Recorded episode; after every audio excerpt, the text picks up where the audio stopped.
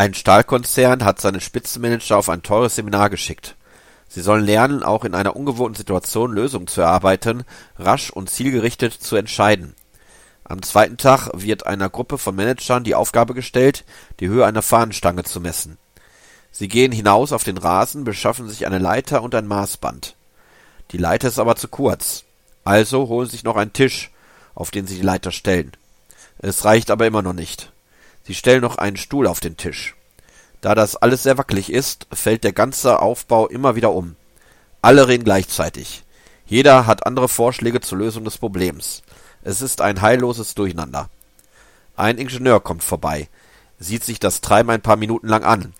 Dann zieht er wortlos die Fahnenstange aus dem Boden, legt sie hin, nimmt das Bandmaß und misst die Stange von einem Ende zum anderen. Er schreibt das Ergebnis auf einen Zettel und drückt ihn zusammen mit dem Bandmaß einem der Manager in die Hand. Dann geht er wieder seines Weges.